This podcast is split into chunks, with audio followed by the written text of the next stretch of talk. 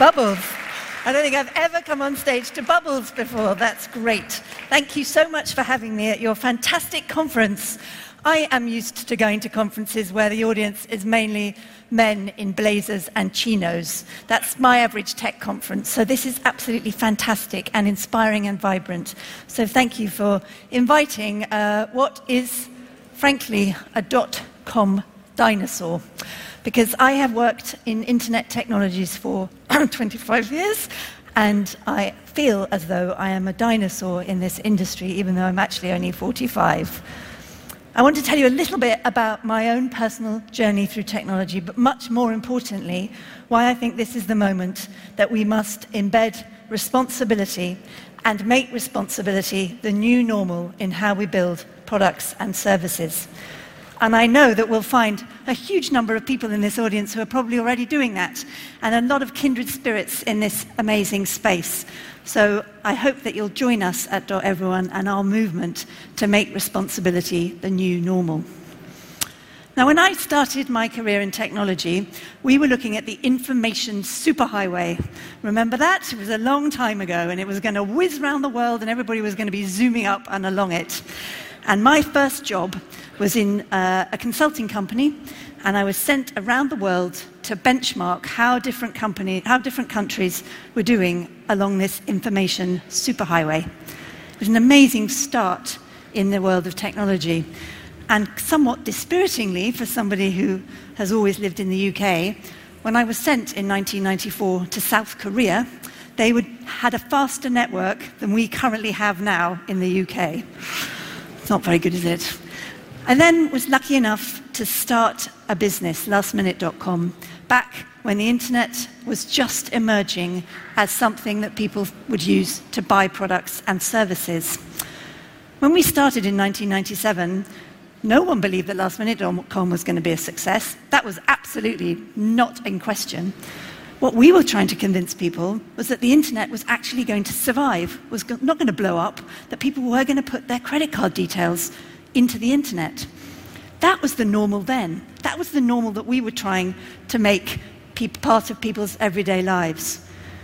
We had spent thousands of meetings talking to venture capitalists who did not give us money, trying to convince them that the travel sector was going to change and that people really were going to buy products and services through a website. Every single one said no. Nobody wanted to give us any money. Nobody believed that the normal was going to be buying products and services on a website. Luckily, one, one company said yes, they'd give us some money, and we were able to start our business. And I think about this a lot. And I mention it today, not because I'm stuck in the late 90s, although my clothes might think I am, but mainly because it felt like such a different time. A young woman could start a business, we could convince the world that industries were going to change. We could offer something shiny and new for customers. We could build products and services that people could not possibly use in the real world. They were only enabled by the internet. And it felt like such an exciting time. But we didn't think about social responsibility. We weren't designing for safety. We weren't worrying about data. There was no Facebook. There was no Google. Certainly no Snap, no Twitter, none of the other platforms that we all know so well. We were just trying to build the best products and services for customers. And that was what that vanguard of the internet felt like back in the late 90s. People talk a lot now about the unintended consequences of the design of technology. Well, I think the biggest unintended consequence that we had in the design of our website was when a customer came on the phone and shouted at my head customer service agent, Justin, shouted for probably about 10 minutes. And Justin came up to my desk and said, You've got to deal with this customer. They are absolutely apoplectic about something. Finally, I managed to calm the customer down and worked out why they were so angry was because of the fast buy function on the website. Now, this was particularly unhappy making for me because we'd spent a lot of time copying Amazon's fast buy function press one button, all the populated details were the same as the last time you bought something on the website. Bingo, it was easy peasy. You get the tickets to the same address, you didn't have to keep entering lots of different information. We thought this was brilliant. But the law of unintended consequences meant that for this person, it wasn't so brilliant. Because the first time they'd used the website, they'd been taking their wife on holiday. The second time they were using their website, they were not taking their wife on holiday, and yet she had been sent the tickets. Now, I tell that in jest. It was a pretty bad moment. But actually, the unintended consequences of what we're designing now have become a lot more serious. What's normal now? If we were trying to make normal just buying things online back in the late 90s, normal now is a lot more complicated. Normal now seems to be that you have to be the product in the services. Normal now is that hundreds of different devices in your home might talk to each other or might talk back to big companies. Normal now is quite a deep level of anxiety that people feel about the role technology is playing in their lives. We at Doteveryone in the UK have done some research recently looking at people's attitudes to technology. And this new normal is borne out in some of the research numbers. 53% of people say that they could not get through a single day without using technology and that it has benefited them at an individual level. Perhaps unsurprising. Only 12% of people think that it has benefited society. Only 12% of people believe that technology has benefited society. Now, that is very uh, confusing and quite dispiriting for someone like me and many of the people here I know at this conference who believe that technology has such an immense capacity to improve things, to progress, and to make social problems better. But clearly, normal now is a complicated picture. People feel very confused about data. Despite all of the kind of Cambridge Analytica, Facebook scandals, most people still think data is just something that comes onto their mobile phone explaining that actually data is a whole bunch of complex things about how you look around the web and track people is hugely uh, difficult and very uh, nuanced for people to understand. I'm just going to share some of some more detail of the numbers. I'm going to get them out because I always get them wrong and I'll get in trouble from my team. Um, so we've done quite a lot of detailed research about what people feel most anxious about. What is it that is making only 12% of people say that uh, technology is good for societies, society? And we've identified these five main areas where people are feeling quite nervous. The first is how our adverts are targeted. Less than half of people really understand how adverts target them and why they're chased around the web. 83% of people are unaware that information can be collected about them. 83% of people. And certainly that information can be collected about people that they know. One of the numbers that I also find very interesting is that 47% of people don't appreciate and understand that prices may vary on the internet. That I might search for a product and get one price, and somebody else might search for a product and get a completely different price. So the opaque nature of pricing is very difficult for people to unpick, understandably. So we've got complexity about advertising, complexity about personal information, complexity about how pricing exists on the internet and what that transaction is. There's clearly a big issue around news. 62% of people don't realize that social networks can manipulate the news they see, as in the, the order and where it comes from and so on. 62% of people. And 25% of people don't know at all how tech companies make money. Now, there's quite a hodgepodge of different things in all that information. If we just go back to what those blind spots are data, advertising, where people make money, how products and services are sold, and what that relationship between you and your news is. Those are big, complex areas. Is that the new normal? Do we want it to be the new normal? I would argue, and everyone, the charity that's set up in the UK, would argue we absolutely do not. And this is the moment when we need to try and make responsibility the new normal. We need to build that into the products and services that we are creating in the future. We believe that responsible tech can produce products that people love to use, the simplicity and the ease, but that they're also products that are easier to understand than we currently are able to do. We've done a lot of work in the UK about what does this mean? What is digital understanding? I worked for the UK government for a long time on the issue of the digital divide, the people that had never had access to technology. And I'm sure, like most countries in the world, in the UK, it's pretty familiar. It's poor communities and rural communities that have very little access to the internet, both for infrastructure reasons and for financial reasons. And I did a lot of work about how to help build basic digital skills for people. But actually, that's easy because you can check off on a list can you send an email? Tick. Can you stay safe online? Tick. Do you know how to put your credit card details in? Tick. Digital understanding is something much more nuanced and complicated.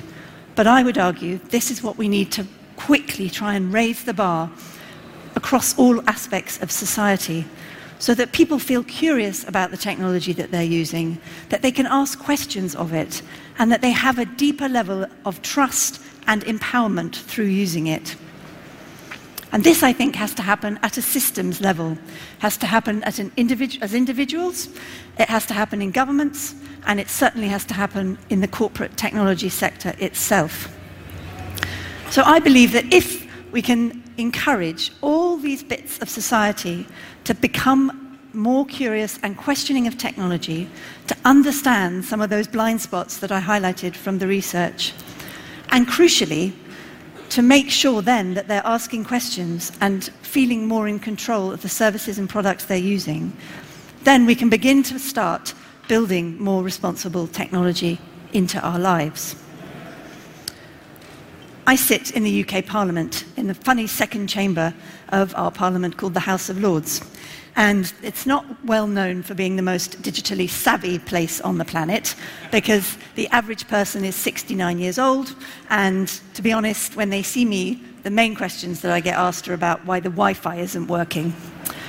But what I've seen from being in Parliament is the level of uh, dislocation between all aspects of public policy discussion and technology discussion. And even though the House of Lords is a somewhat extreme example of this, I think it's a microcosm for something that's happening all over the world.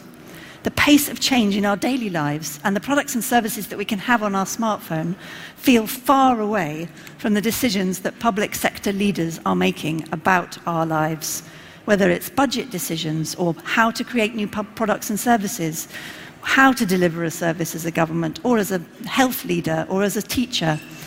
And to my mind, this is one of the most urgent things we have to join up. Part of responsible technology is enabling people who are making the biggest decisions about the society that we are building to have a better understanding of what that technology can do. I think that if you're running a school or a hospital, or if you're running the mayor's office in London, you should be able to have a curiosity and a resilience about technology that allows you to think about good digital solutions to the problems that we face. And this is hard and complicated, but really important. So, government is one enormous piece of the system change that we need to create. But another important piece is clearly the sector itself, the technology sector itself, the commercial sector, the commercial internet. Now, people here I know have real expertise in different models for um, how organizations can be built and how non commercial organizations can function. But I think we need to create a big movement around how to embed responsible design at the heart of the commercial internet. Because otherwise, we're going to continue to live with the unintended consequences. And the good news is, I think this is starting. I think it's starting both at the giant corporate level, but also at the more local level. And again, at Doteveryone in the UK, we're working with a cohort of organizations who are thinking about what does responsible technology mean when you're actually building a new product and a new service? What are the kinds of design issues that you need to address? What does it mean for privacy? What does it mean for children's services? If you think about the fair trade movement, not everybody buys a fair trade banana or a cotton fair trade t shirt, but that movement put so much pressure on the mainstream retail market that it moved and arguably has become more and more supplier conscious, ethical, not completely clear, but much better than it was 10, 15 years ago. I think we need the same within the technology sector. So, in the systems, in the systems change piece, thank you, we have government, we need to build up a closer relationship between governments and policymakers and the technology world so that responsible technology is not just about regulating the te- internet, which is inevitable and will happen, I believe, but is also about using technology to create good social change. We need to encourage the sector, both small and large, to embed responsible design thinking at the start of these design processes. And we as individuals, I think, need to become that bit more curious, that bit more interested in how our products and services are supplied, and make more active choices about how we lead our digital lives. Because actually, we have a lot more choice than we might think. I'm an enormous optimist. I feel so lucky to have worked in this sector for so long. I don't think this is desperate. I think this is actually a problem that we'll look back on and we'll think, oh, that was a funny period of time in the development of technology. What a lot of things we did really badly. How badly we treated each other on the internet. How terrible it was about the data. But actually, I think we can sort this out if we just start asking the right questions. So, governments, corporates, us as individuals, if we come together and create that system change, then I think we really can move the dial. In our small way at Everyone in the UK, we want to have those conversations and start to build that movement.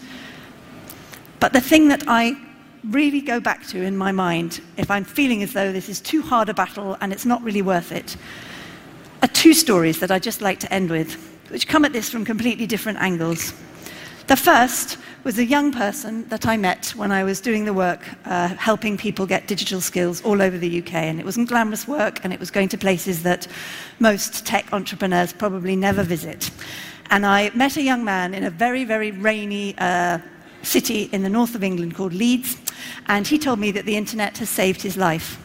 And I thought, oh, I'm sure that can't quite be true. And then he told me how he'd been found in a bus stop, completely smacked out of his head, homeless, terrible drug problem.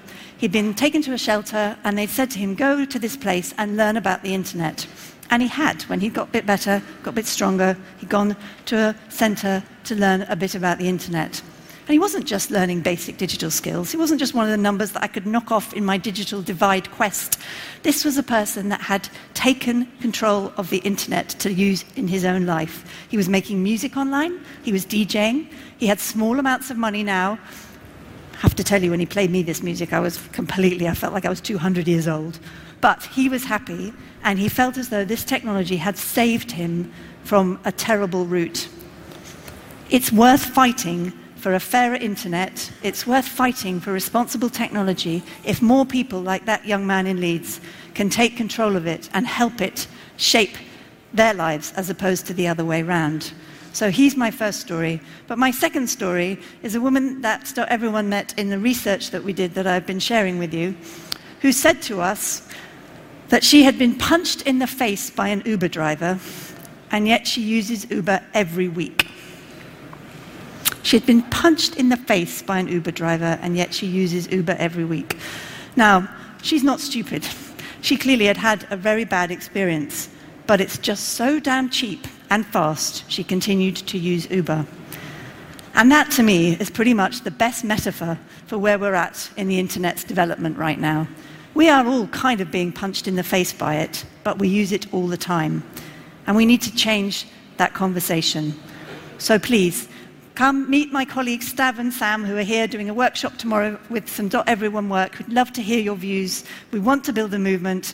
I believe Europe is so well placed to do this. We're never going to have the Chinese internet. We don't want to be the west coast of America. Let's be the responsible tech of the world and start to make responsibility the new normal. Thank you. Yeah.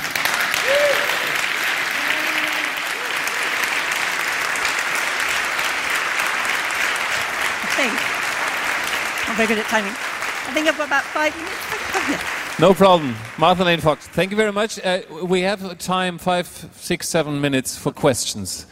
So please, if you have any questions, or raise your hand. Advice, views, anything. Anything. Oh, yeah. All right, I'm not even going to ask a question. I'm just going to thank you from the bottom of my heart Thank you. for basically after this is a three-day conference. For the last one and a half days, I've been hearing apocalyptic descriptions Oh. about how we're all going to hell in a handbasket, and We're you just not. changed all of that. Oh, Thank you. thank you. Well, I don't believe we're going to hell in a handbasket. As I, I, take, I take my cue from Barack Obama quite a lot without trying to sound like arrogant. I've not really met him.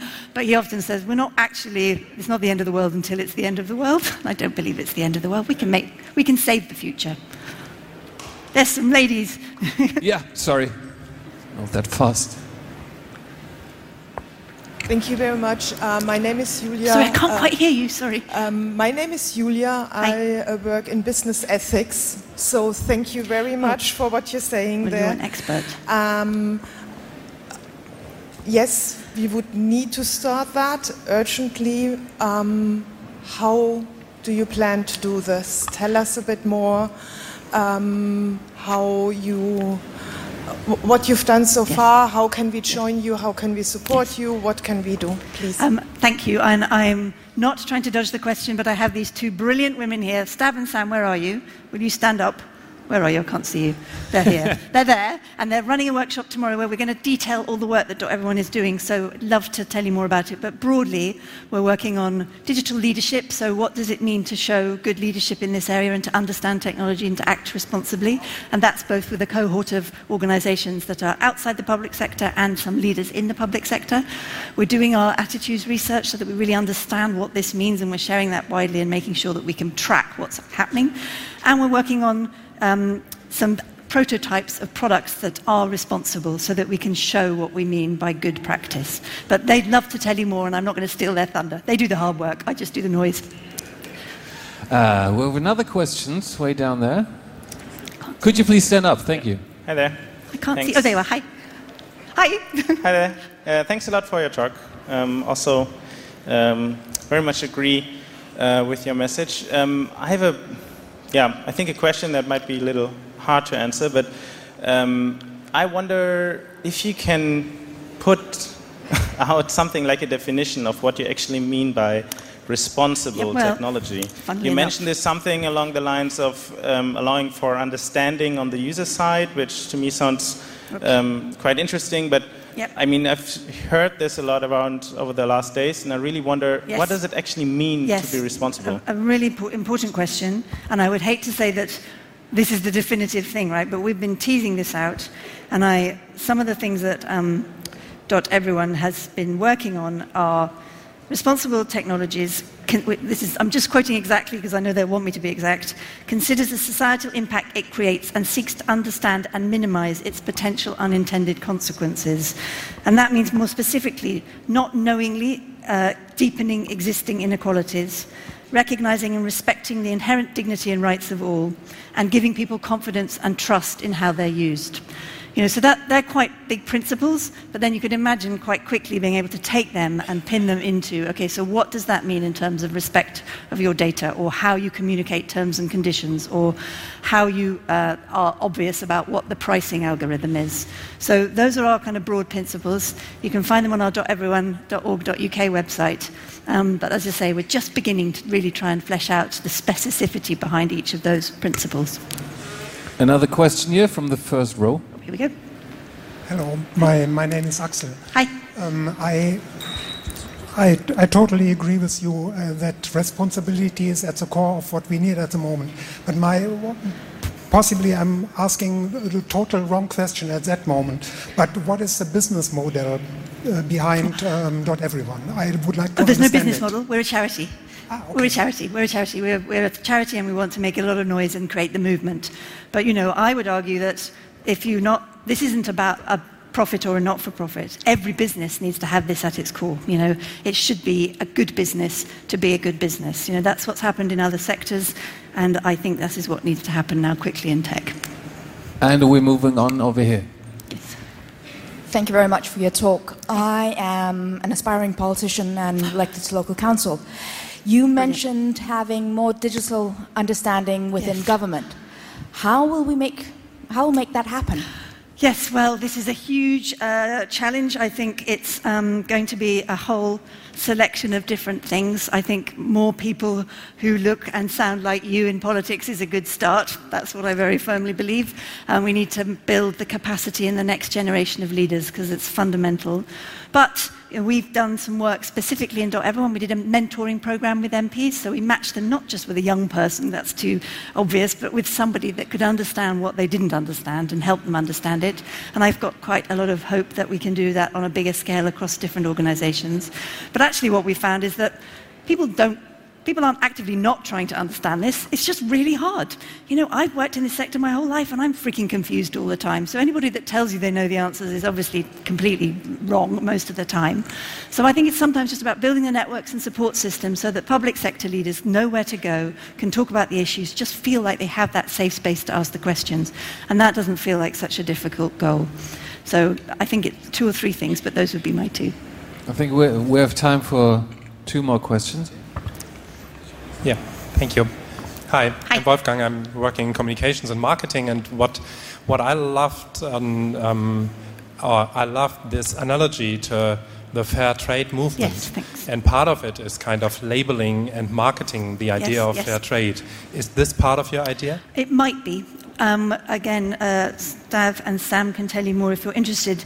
We originally, when I thought about it, I thought maybe that was the answer, but actually, it's quite hard. It's quite intensive. Do we need another mark? I'm not sure. It might just be that you can coalesce around a set of values, and that kicks that starts things off. So it might be. It might not be. It might be over time. It might not be how we start. I think.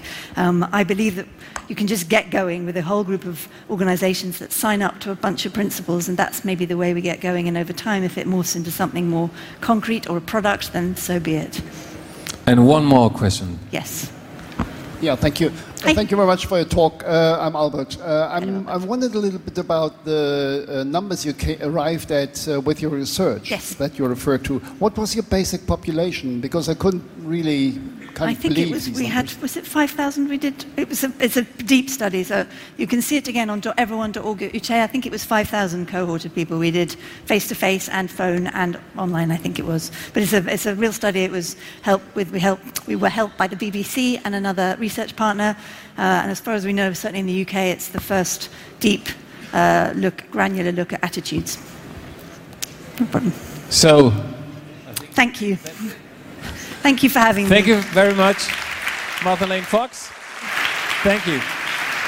Wir haben jetzt eine